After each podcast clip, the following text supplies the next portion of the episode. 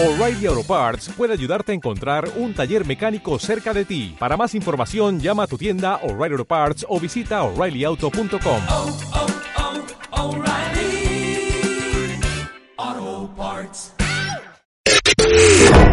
Everywhere. Marta de baile en W. Más especialistas. Más especialistas. Más invitados. Más invitados. Más alegrías. Más alegrías. Más y mejores contenidos. Everywhere. Marta de baile everywhere. Solo por W Radio. You ready? Here come. Instagram, Spotify, YouTube, Everywhere. Facebook, Twitter, Amazon. Marta de baile 2021 en W 96.9. Estamos donde estés. Y vamos a empezar con algo súper importante que no tienen ustedes una idea. Las ganas que quería hablar, que tenía de hablar de este tema. Porque todos ustedes que tienen hijos, que tienen sobrinos, que tienen nietos, es tan importante que escuchen la conversación que vamos a tener con el doctor Adalberto González Astiazarán, que tiene que ver con el trastorno de déficit de atención por hiperactividad en los niños. Y que muchas veces, y, y se los platico porque es un caso que tuvimos muy cerca, el doctor y yo, hace muy poco, de un niño de tres años que estaba volviendo loco a su familia. No se estaba, era súper ansioso, eh, brincaba en las camas, escapaba de caer, corría en la calle, lo escapaban de atropellar, eh, jalaba a la hermanita, eh, ya no sabía la familia de verdad desesperada cómo entender qué le estaba pasando a su hijo porque era muy, muy, muy, muy complicado. Y ahorita si quieres añadir, y les presento al doctor, Adalberto es pediatra, es egresado del Instituto Nacional de Pediatría, pero es neurólogo, egresado del Instituto Nacional de Neurología, Neurocirugía y de Neuropediatría por la Universidad de Harvard. Es uno de los pocos neurólogos pediatras que existen en México y eso significa que ves niños, perdona Adalberto, ¿de qué edad hasta qué edad? Eh, desde prematuros, con información como neurólogo de adulto, veo adultos con ya que sigo estudiando. Adultos Sí. con epilepsia, veo adultos con caña, veo adultos con déficit de atención. No veo adultos con Parkinson por, eh, no veo adultos con Parkinson porque no estudio Parkinson regularmente. Sí. Entonces, la edad no es la razón, sino el campo de trabajo. Ya. ¿Y ves niños desde prematuros hasta qué edad? No sé si quieres abonar un poco al caso eh, que tuvimos juntos y, y es la razón por la cual decidimos hacer este programa, porque nos quedamos sumamente preocupados de la cantidad de niños y niñas que pueden haber allá afuera que tengan trastorno de déficit de atención con hiperactividad, que no estén diagnosticados y que vuelven locos a la familia. Y entonces se vuelve un círculo vicioso espantoso, porque como son niños incontrolables, entonces los regañan, les pegan, exasperan a todo el mundo, ya no saben cómo controlarlos, entonces los maltratan, eh, los vuelven niños aparte agresivos. Entonces se vuelve un círculo familiar espantoso y si quieres abonar un poco a cómo son estos cuadros típicos familiares con niños no diagnosticados con trastorno de déficit de atención con hiperactividad. Claro que sí, Marta. Antes de hablar del trastorno, vamos a poner el punto de partida. Eh, los que trabajamos la neu- neurología pediátrica estamos frente a un, un organismo que está desarrollándose. Y la clave del desarrollo neurológico es crear conexiones. Todo mundo tenemos un número de neuronas al nacer, que en forma muy simple no va a haber más. Y aunque no hay más neuronas, tenemos más y más funciones. A caminar, a hablar, a escribir, a multiplicar con el mismo número de neuronas. Lo que hace nuestro cerebro es ir haciendo enlaces a través de cambios químicos, neurotransmisores y sinapsis, y esto nos va generando poco a poco más sistemas de trabajo. Madurez. Esta es la forma- Madurez. esa es la forma sencilla de explicarle la madurez y tiene un calendario natural.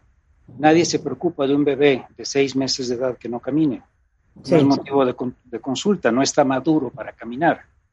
Al año está caminando ese bebé, y no platica, no hay problema, nos toma más tiempo aprender a platicar. Entonces vamos construyendo estos sistemas y vamos funcionando con más complejidad, con más madurez.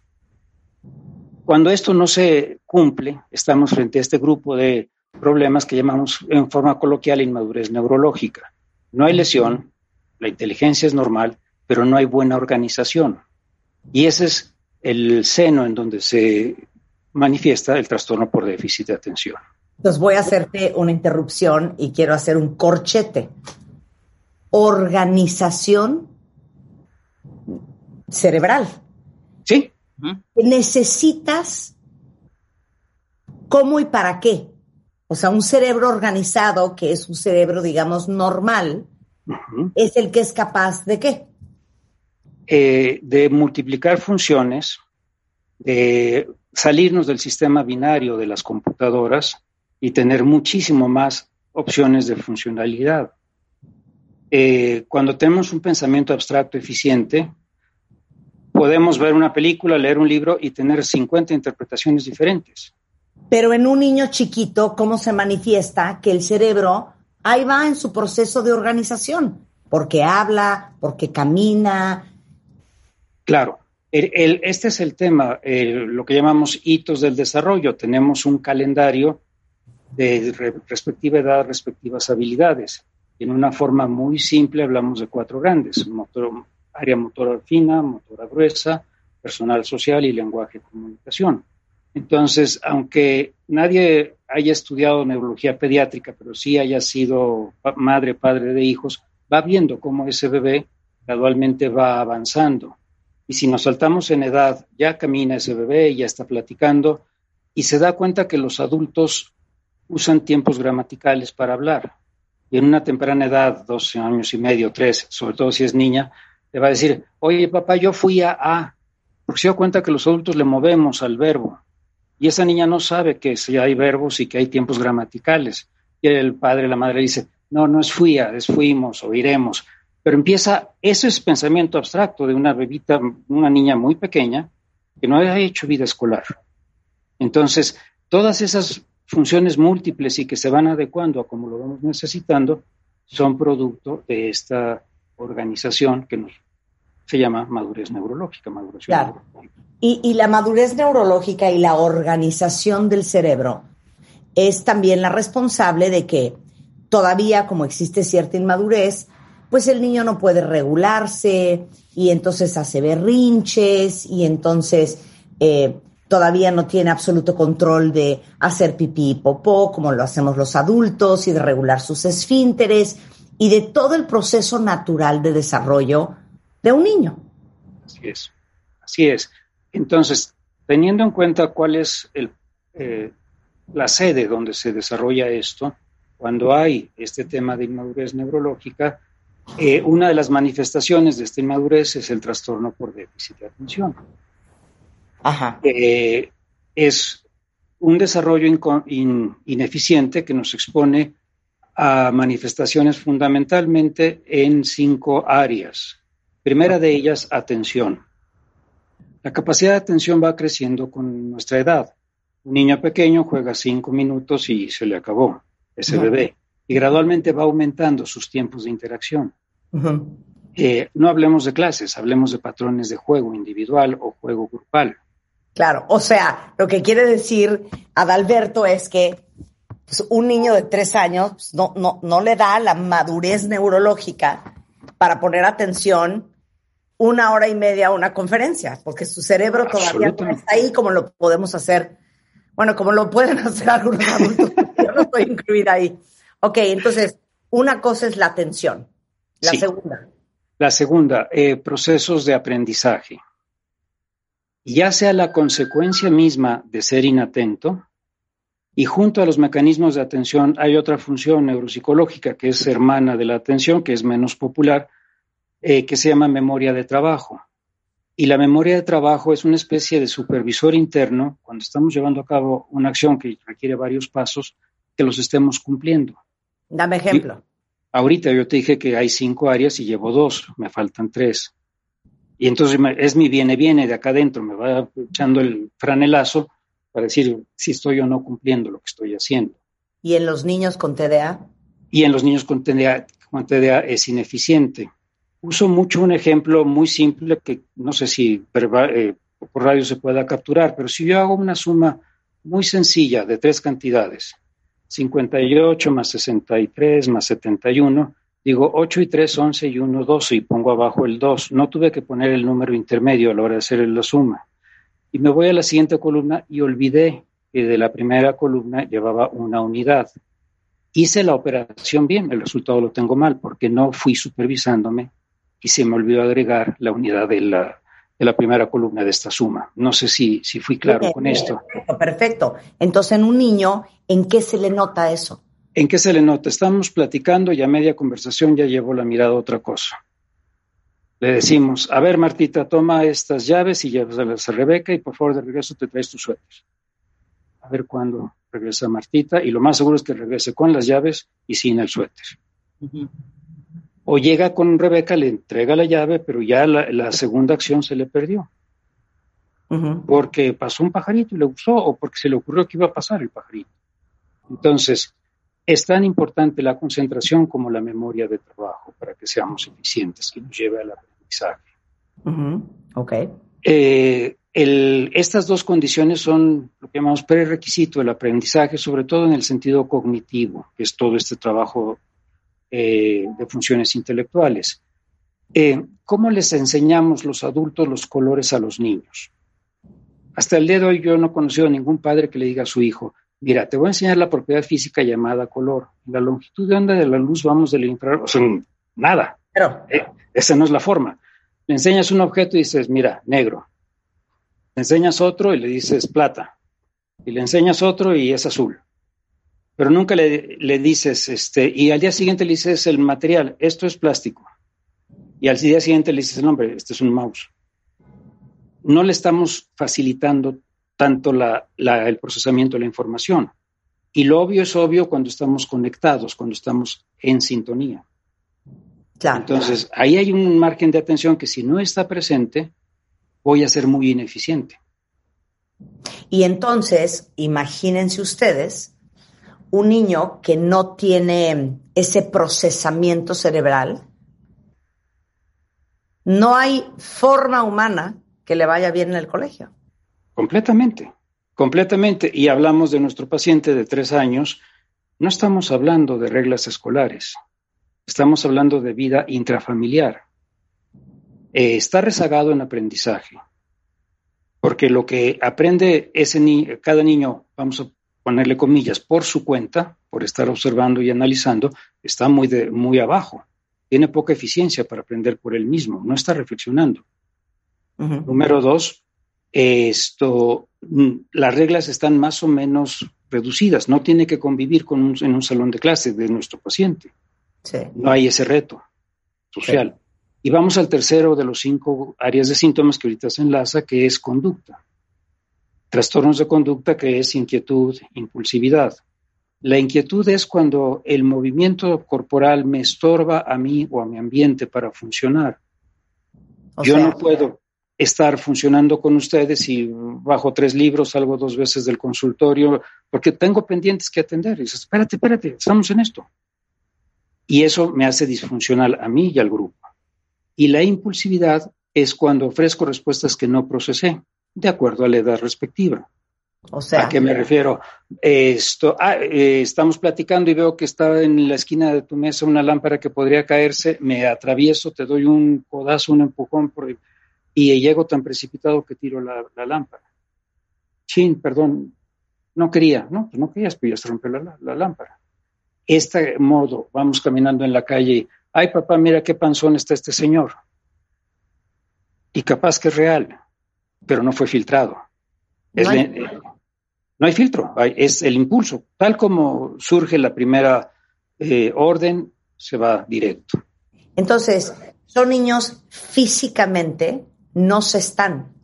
Sí, eh, que es una de las dos grandes divisiones del déficit de atención. Después hablamos de estas divisiones. Ok, eh, pero bueno, eh, hablando ahorita del tema de la impulsividad, es físicamente tienen constantes impulsos físicos de correr. De pararse, de ir, de venir, de subirse a la cama, de bajarse del sofá, de volverse a subir, de jalar una cosa, de empujar al hermano. O sea, físicamente son muy activos.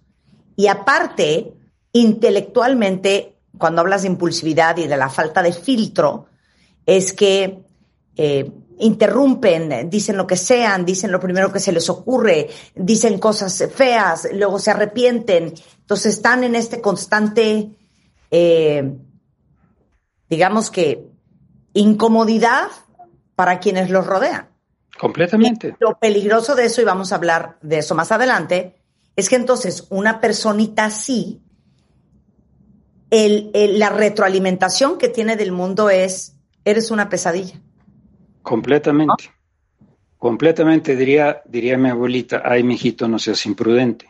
Claro, claro. Ok, vamos con el 4 y el 5. Eh, ok, trastornos del dormir. Son niños, hay dos grandes eh, áreas, un dormir fragmentado, ineficiente, se despiertan varias veces y por lo tanto al día siguiente están menos descansados y más ineficientes para empezar el día. O bien la enuresis que comentabas al principio. Enuresis es la falta de control de orina eh, de- durante el dormir. Entonces, eh, ahí tenemos esas manifestaciones. Y la quinta área que es, la encontramos en la exploración neurológica.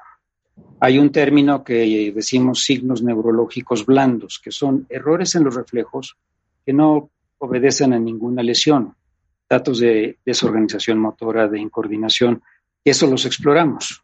Tipo, pero ¿cómo se les nota? Eh, uno, pides a un niño que cuente en secuencia los dedos de una mano y vas a ver que la otra mano se está moviendo sin que se dé cuenta. Le pones a llevar el seguimiento visual un objeto y va a usar más la cabeza que la mirada para llevar el seguimiento. Y esos son reflejos de desorganización. Muchos de estos niños a la hora ya en vida escolar están leyendo y al pasar el, re- el renglón están barriendo con la cabeza no llevando con la mirada el avance de su lectura, por ejemplo. Eso hace que haya menos eficiencia, toma un poco más de tiempo, hay un poquito más de desgaste motor por estar haciendo esto en lugar que sean los ojos los que están eh, llevando el, el- el paso del renglón, por ejemplo.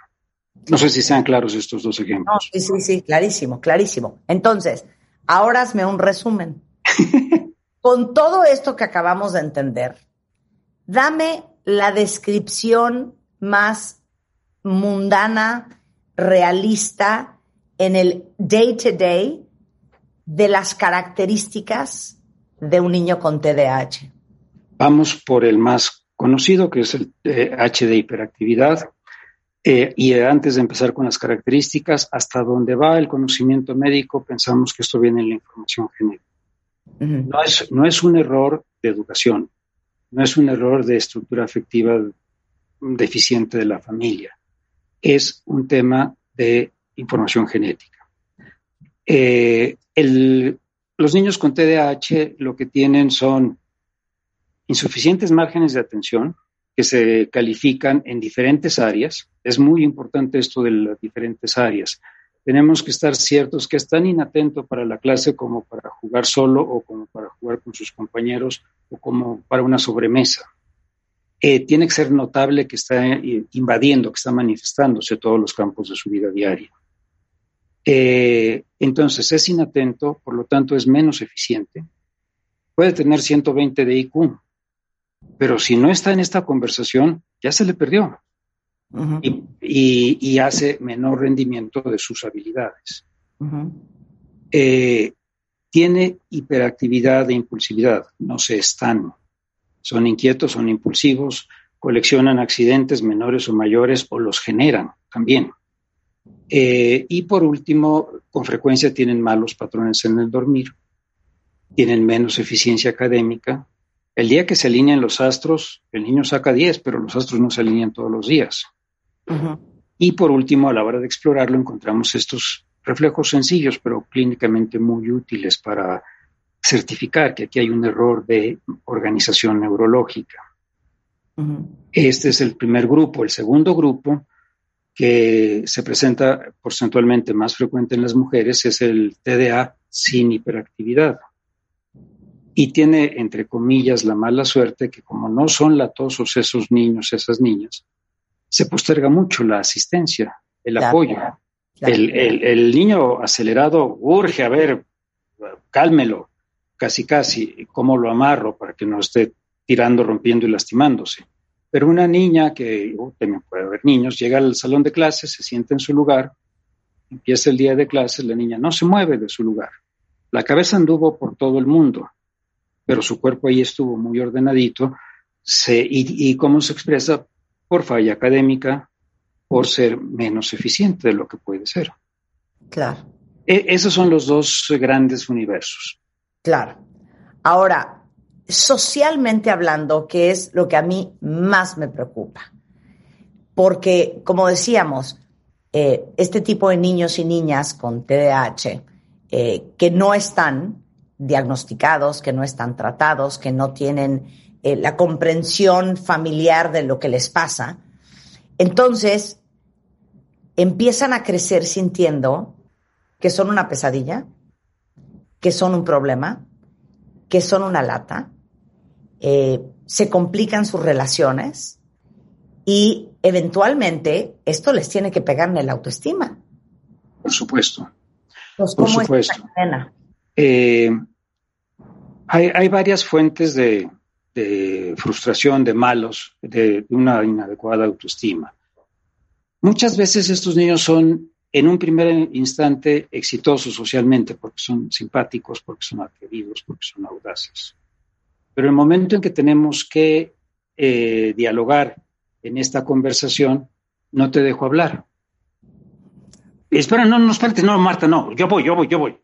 Y, y vamos a decir, oye, ya son las tres y cuarto de la tarde, ya se acabó Loret de Mola y tú sigues hablando.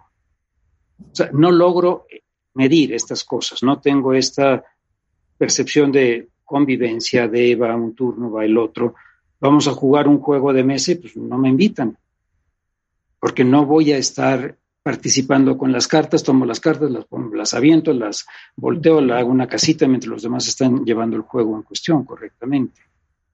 Entonces, ese primer momento social que puedo tener el beneficio de que mi perfil es simpático, se va perdiendo por ser no grupal. Ese es un punto. El otro, conductualmente soy muy desordenado, muy atropellado y termina el día y la, ya llevo 80 regaños, día por día. Y ahí hay una fuente de frustración. Escuincle, ¿cuántas veces te he dicho que no te pares en ese borde de la escalera? Ya te caíste hace cinco días, ¿quieres que te mueras? O mejor te mato. Y, y ahí va la cicatriz, y ahí va la cicatriz emocional. Y en el otro modelo, el modelo no hiperactivo, la frustración de resultados. Perdonen, papás, es que soy un menso, soy una mensa, no puedo, eh, ya no se esfuercen por mí. Y es en uno o en otro modelo, está en quinto de primaria, en la octava escuela. Entonces, ese es un punto importante, serio, que no debemos de banalizarlo. Claro. Es muy importante dos temas, la cronicidad, que este perfil de conducta tenga más de seis meses. Yo puedo estar inatento transitoria, transitoriamente. Ayer dormí muy poco y me duele la cabeza y ¿qué me pediste, Marta? Perdón, ya se me olvidó. Pero fue un momento, no una forma regular de, de ser. Y que estos patrones de conducta se manifiesten en la mayoría de mis áreas de, de acción, de mi, de mi, vida diaria. Y eh, aquí cabe, puede surgir rápidamente la pregunta, ah, pues es que mi hijo se queda dos, dos horas frente a la pantalla jugando el juego fulanito. Un punto importante es que la gran mayoría de los videojuegos, eh, yo puedo estar dos horas jugando haciendo prácticamente lo mismo. No tengo que construir diferentes conceptos. Los videojuegos en esencia valoran mucho la velocidad de respuesta y pongamos en las pantallas por decreto que a partir de hoy el único videojuego que pueden usar los niños se llama ajedrez. Va a haber una deserción de fanáticos a los videojuegos porque hay que construir más. Claro. Entonces, regresando del corte, y déjenme decirles que estoy leyendo a muchos de ustedes que tienen hijos con trastorno de déficit de atención con hiperactividad y que van maravillosamente bien. Y los felicito y las aplaudo porque de eso se trata, de hacer equipo en la familia para apoyar y ayudar a estos niños a salir adelante.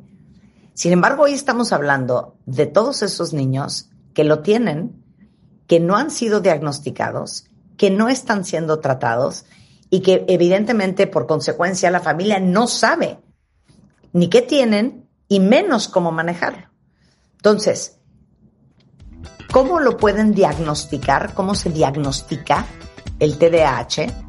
Vamos a hablar de qué pasa si lo tienes, nadie te dijo y ya eres un adulto. ¿Y cómo encontrar ayuda? Regresando con el doctor Adalberto González Sarán. No se vaya. Estamos donde estés. Síguenos en Instagram como Marta de Baile. No te pierdas lo mejor de Marta de Baile. Dentro y fuera de la cabina. Marta de Baile. Everywhere. Estamos de regreso en W Radio platicando con el doctor Adalberto González Astiazarán. Es neurólogo pediatra por la Universidad de Harvard. Es uno de los neurólogos pediatras más importantes del país y estamos hablando del estigma de los niños con trastorno de déficit de atención por hiperactividad, que son los niños incomprendidos.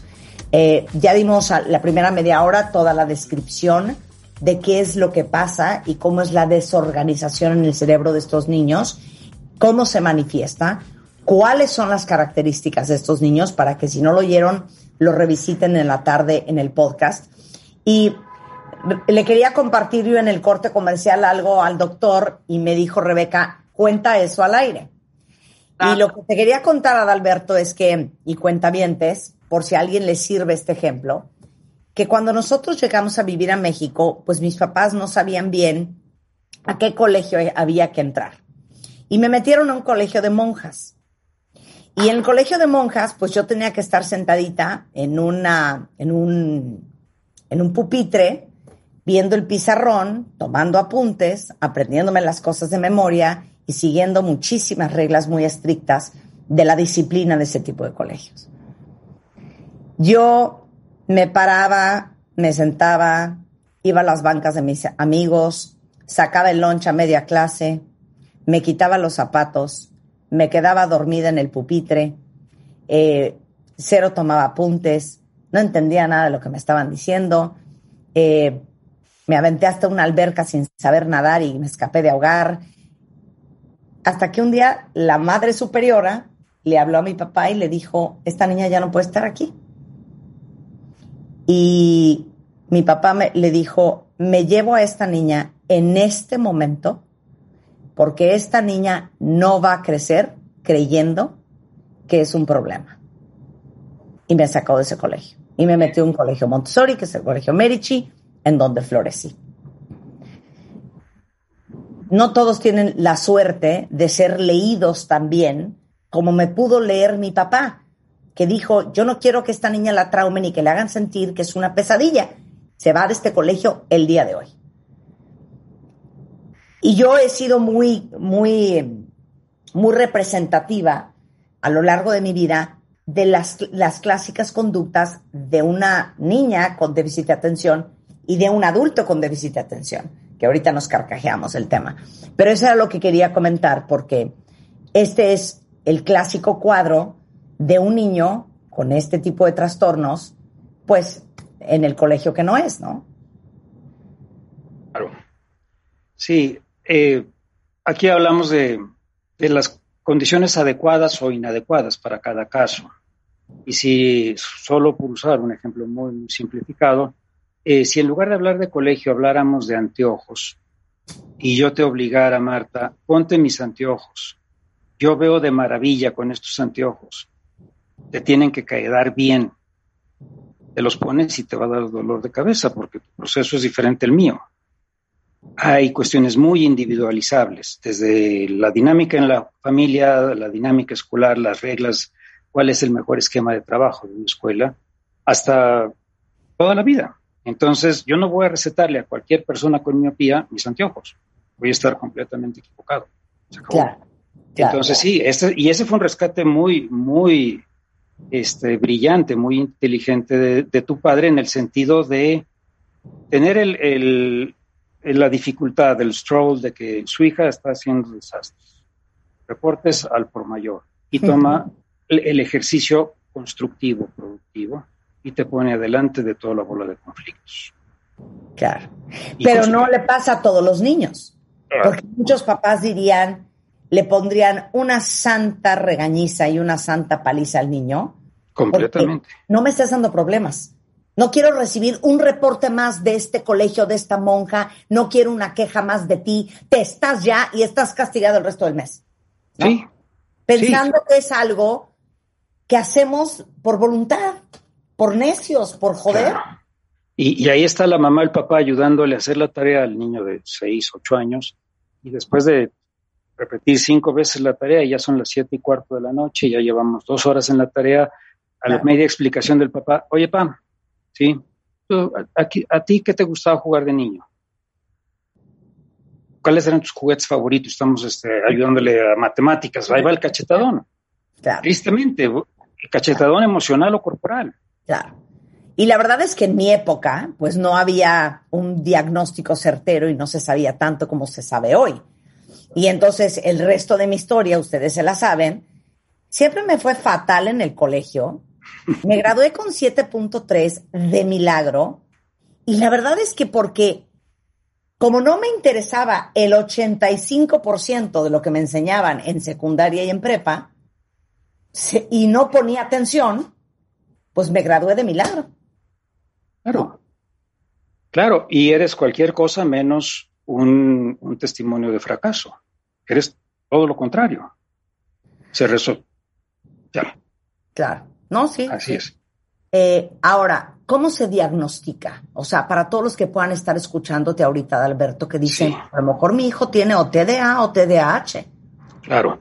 Eh, primero, tener en cuenta estos datos eh, que comentábamos. Los síntomas deben de tener una, una presencia mayor a seis meses. Número uno. Número dos, estar presentes en los diferentes ambientes o, circunstancias de- de nuestra vida. Dame ejemplos. Eh, soy tan inatento para esta conversación como para cuando me pongo a leer un libro que eventualmente me interesa, pero tengo que volver a regresar a, la, página que leí porque me perdí a media lectura. Y eventualmente estoy interesado en hacer esa lectura. Y no estoy lo- logrando el tiempo. Eh, voy a, a- en esta conversación me vuelvo a perder en un juego de equipo, de grupo. Mira, estas son las reglas, uno, dos, tres y cuatro, y desde que me dijeron la una, yo estoy pateando la pelota. Y entonces rompo la, la dinámica de, de la convivencia o del juego o del estudio. Eh, y es tan importante la escuela como la vida familiar, como la vida social. Todos Ok. estos elementos de inatención, de conducta, Pasan en todos lados. pasan en todos lados. Se Ujú. pueden exacerbar en Ujú. ciertas situaciones, pero pasan en todos lados. Ese es el punto importante. Sí. Eh, ese es el primer paso. El, el segundo paso eh, es una, un buen interrogatorio médico y una buena exploración para identificar estos signos que se llaman neurológicos blandos, que son como, como una, este, un holograma al diagnóstico, como un sello de agua para esto. Sí, aquí hay menor organización neurológica corporal, reflejos que los niños no saben que le estamos pidiendo y cómo van a ser evaluados. Eh, y hay pruebas neuropsicológicas, hay una gran variedad de pruebas que se fundamentan en dos grandes eh, esquemas. El primero de ellos es encuestas, cuestionarios. Que los cuestionarios, y quizá provoque controversia, pero los cuestionarios son la forma este, más política de hacer formal o informal, de hacer este objetivo lo subjetivo. ¿A qué voy con esto? Escala más usada en TDA, la escala de Conners. Hay una versión corta y una versión larga, y donde hay una serie de, de preguntas. Con frecuencia su hijo tal cosa, con frecuencia su hijo tal otra, una serie de situaciones que se derivan de lo que estamos platicando. Y la calificación va del 0 al 4, donde el 0 es nunca, el 4 es siempre. Ya después de ahí vamos en poco, sí pasa, pero pocas veces, pasa la mitad de las veces, eh, no pasa nunca. Ok. Los extremos, los extremos son muy objetivos. Esto no es mi hijo o esto sí es mi hijo.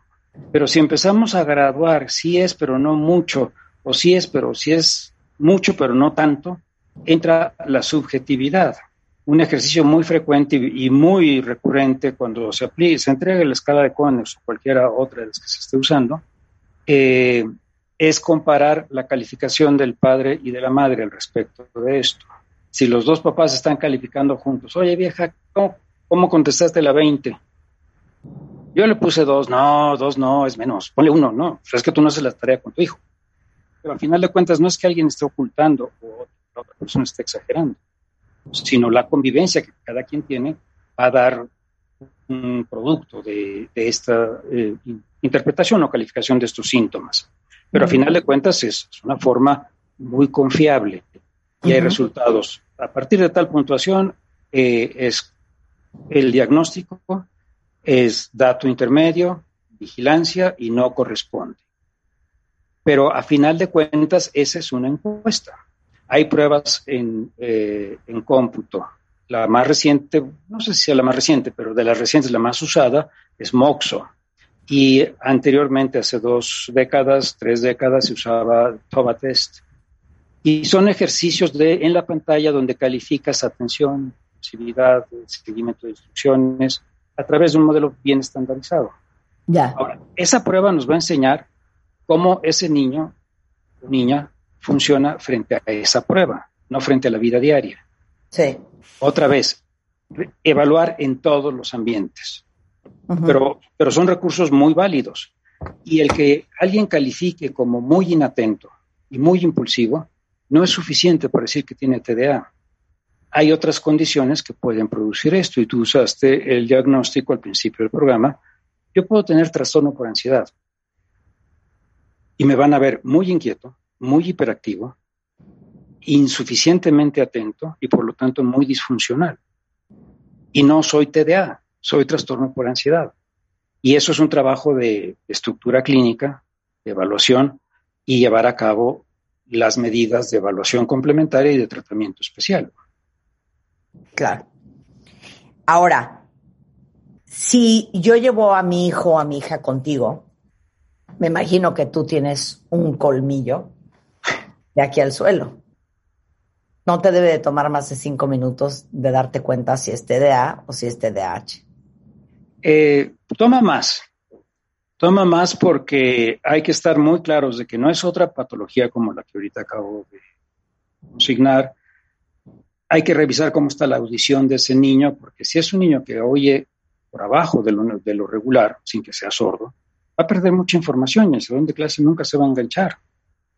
Y la anda- es que este niño es un TDA sin hiperactividad, no se, no se enganchó.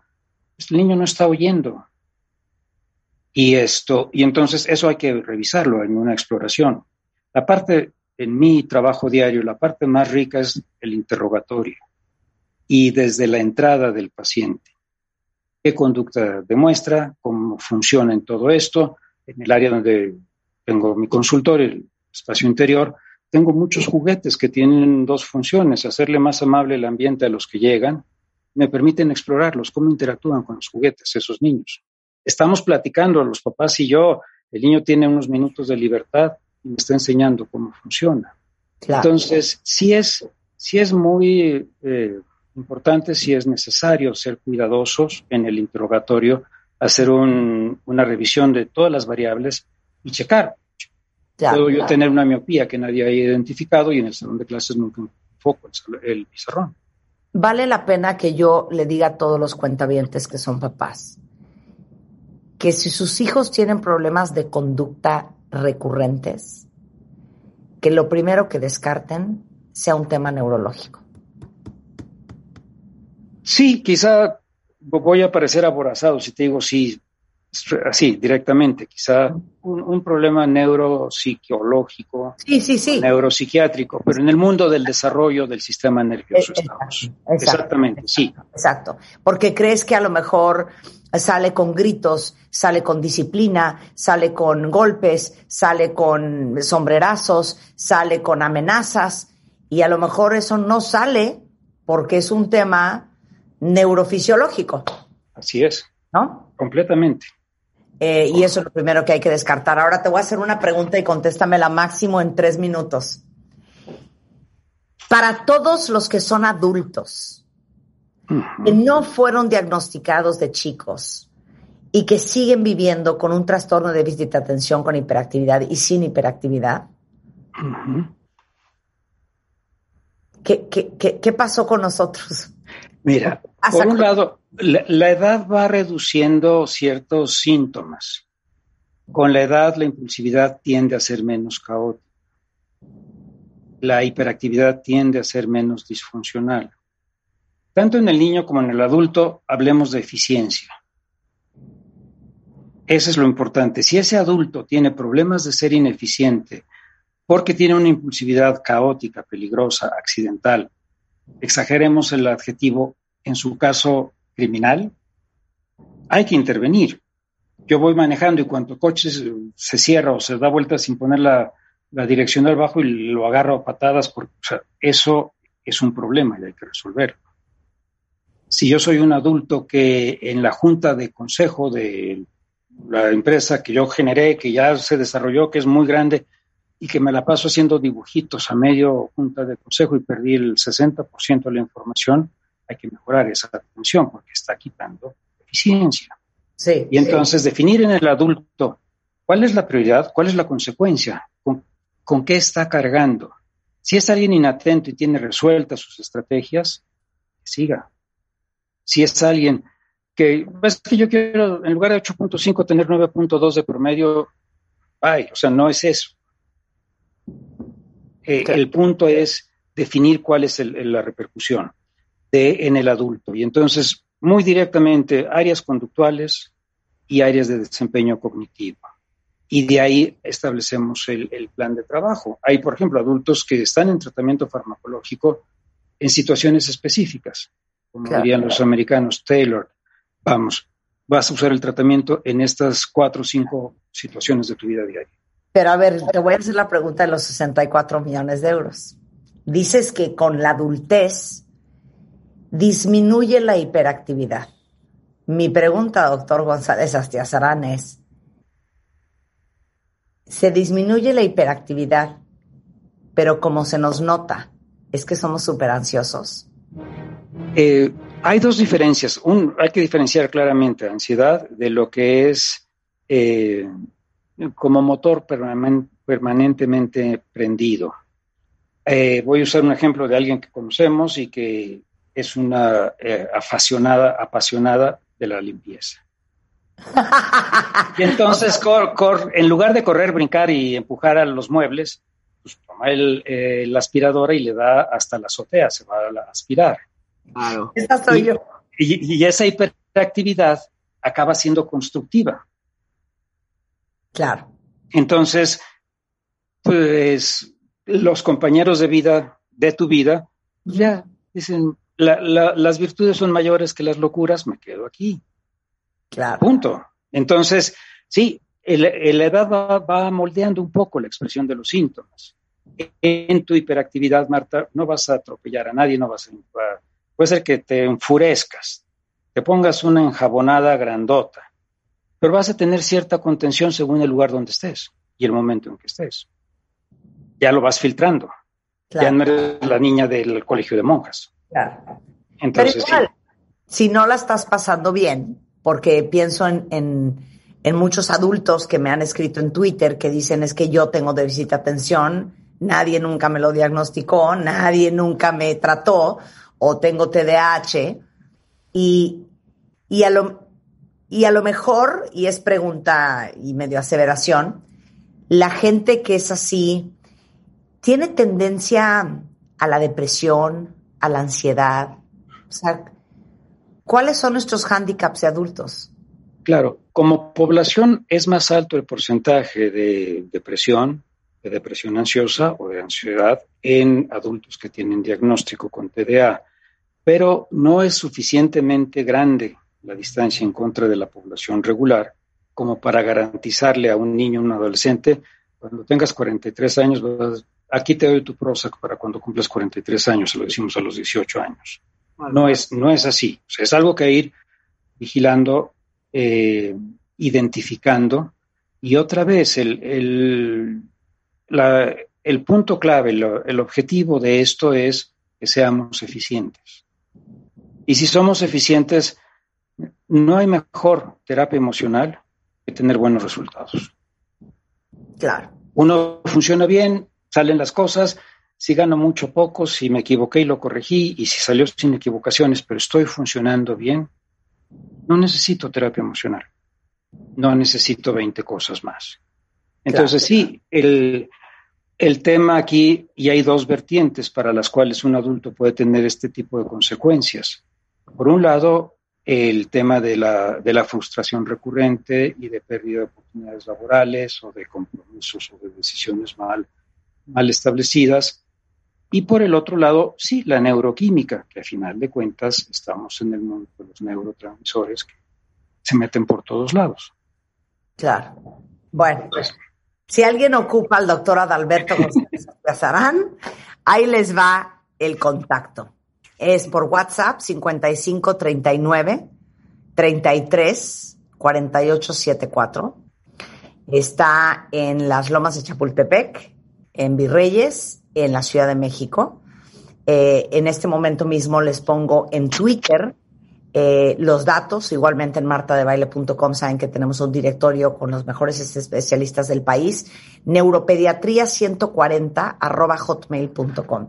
Adalberto, un placer platicar siempre contigo. Dos, dos rapidísimas. Claro. Me pediste, me pediste tres minutos, fueron 1.34 cuando me dijiste. Cumplí. Número dos, en, en eso de que soy, ¿qué, qué dijiste que soy el neurólogo? ¿El qué? Me, me dijiste, Adalberto es el neurólogo número uno, no sé qué dijiste. Sí, claro, el neurólogo pediatra probablemente de los más importantes del país. Martita, lo siento, yo tengo otros datos, ¿ok? ok, eh, eh, eh, cu- cuentavientes de Marta de Rebeca, Marta me quiere mucho, así es que no le hagan mucho caso a sus juicios. Habrá otros, habrá otros.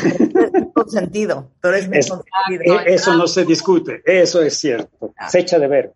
Que el niño no está bien, con Adalberto González hay que llevarlo. Oye, un placer, amigo. Te mando un gran beso. Igual, cuídense abrazo. mucho, Marta, Rebeca. Raúl, muchas gracias. Muchísimas Gracias a todos gracias. sus cuentavientes. Bye. Gracias. Eh, les digo una cosa, a mí me, me obsesiona muchísimo el tema porque, porque me parece que es bien importante que en la vida nosotros procuremos que nuestros hijos tengan una linda experiencia en la vida, una linda experiencia con la vida. Y niños que tienen TDA y TDAH, digo TDAH, eh, y que no han sido diagnosticados. Su experiencia en este mundo está siendo probablemente muy fea, porque son niños que desesperan, que desquician, incontrolables, que no siguen las reglas y toda la lista de síntomas eh, que les acabamos de dar. Y no es pecado de los padres, es simplemente la ignorancia de que no sabemos que lo que tiene tiene un nombre y que se puede tratar y que se les puede ayudar y que crezcan sabiendo que no son un problema, que no son una lata, que no son una pesadilla y que no les demos en la torre en su autoestima y que crezcan sabiendo que aunque tengan esto, tienen todo el potencial, todo el potencial. Eh, afortunadamente esa fue mi experiencia. Y yo sí tuve un par de padres que con mi TDA supieron qué hacer con él y supieron qué hacer conmigo. Y por eso el resultado es el que es. Y el resultado puede ser increíble también para sus hijos. Y por eso quería hablar hoy de este tema. Si necesitan ayuda, no dejen de buscarla. Los hijos son nuestra responsabilidad y es nuestra obligación ayudarlos a entender y entender nosotros qué es lo que tienen y cómo podemos apoyarlos mejor. Eh, todos los datos del doctor aquí en mi timeline de Twitter, igualmente siempre. Si necesitan un doctor de alta especialidad, acuérdense que tenemos un directorio increíble en martadebaile.com. Con esto hacemos una pausa y regresamos. De lunes a viernes, los mejores especialistas, los mejores contenidos. Ciencia, salud, amor, dinero. El mejor camino para llegar a tu mejor versión. Escucha el podcast en martadebaile.com.